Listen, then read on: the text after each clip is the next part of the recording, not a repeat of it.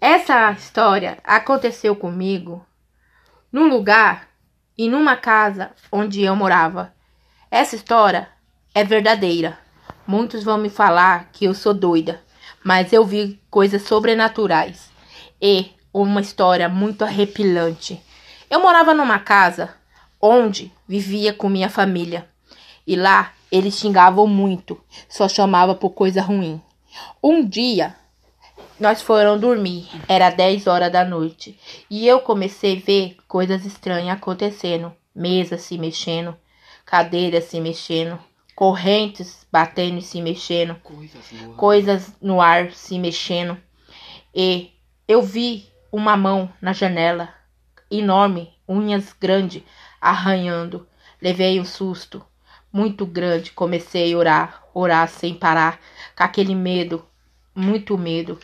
Quando eu, de repente, eu olhei no quarto, eu vi um vulto muito branco.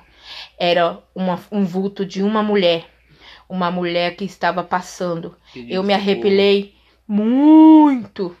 E ela pedia socorro para mim. Ali gelou meu coração, gelou a minha mão. Vi que tudo aquilo era realidade. Fechava os meus olhos, eu via o próprio caminhão, o próprio diabo. Eu vi que aquele, aquelas unhas que estavam arranhando aquela janela era o próprio demo, pois a minha família não chamava outra coisa a não ser ele. Tinha muito medo, pois eu já tinha ouvido a história que o diabo dá uma surra na gente, pois tinha muito medo dessas coisas. Pois isso aconteceu comigo em uma noite muito escura e repilante. Para vocês que não acreditam nessas coisas, então nunca chama, nunca chama esse tipo de coisa, pois isso acontece com qualquer um. Muito obrigado. Essa foi mais uma história Lendas Verdadeiras.